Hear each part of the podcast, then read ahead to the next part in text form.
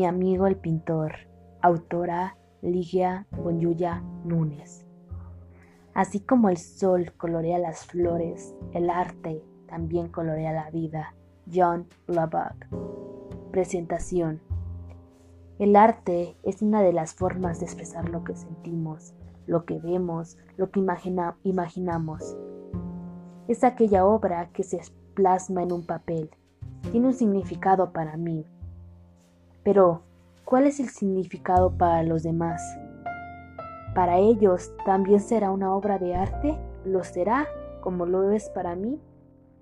Tenemos toda la capacidad de admirar el arte, aquellos trazos que tienen una esencia donde con cada pincelada va tomando ese cuadro vida y tiene aquel poder de provocar felicidad o al verlo el transmitir tristes.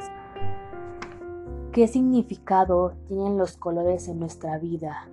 Y yo me pregunto, ¿por qué relacionamos los colores con la felicidad?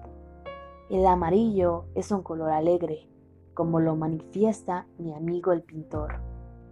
Aquellos rayos de sol que iluminan nuestra vida, que calienta nuestro día frío nuestros sentimientos helados.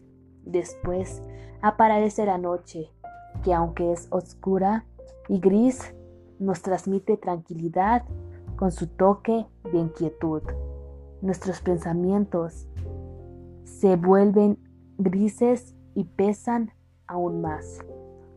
La vida está llena de miles de colores, de miles de creaciones, pero solo nosotros decidimos si queremos verlos o quedarnos con aquel que, de nuestra alma que poco a poco fue apagando al amarillo. Desarrollo. Mi amigo el pintor es una historia que habla sobre la amistad y el significado de la vida. Nos enseña que no todas las personas vemos al mundo de la misma manera y el cómo dos almas se unen por medio de una amistad formando una sola, sin importar la diferencia de edad, rompiendo estereotipos y creando la amistad más pura y verdadera.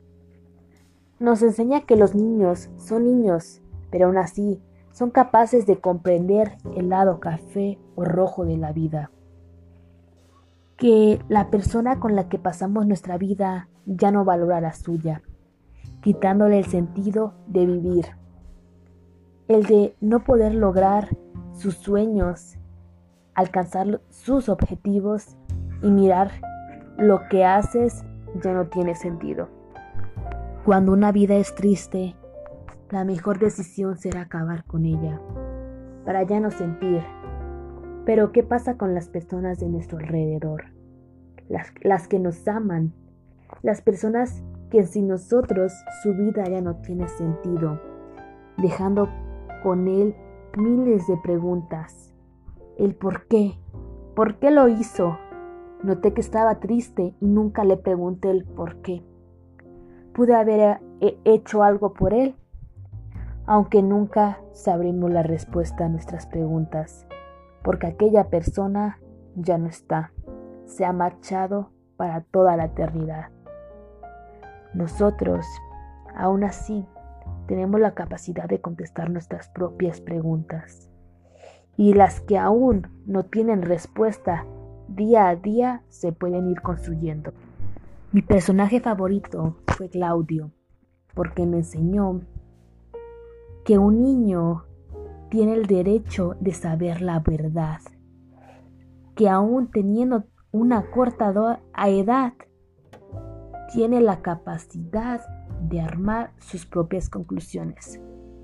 Yo me identifico con el pintor porque no sé si mis obras de arte lo son para los demás, si aquel empeño que le pongo se refleja o solo se ve como una hoja de papel. A veces me quedo con el gris de mi vida, olvidándome del amarillo.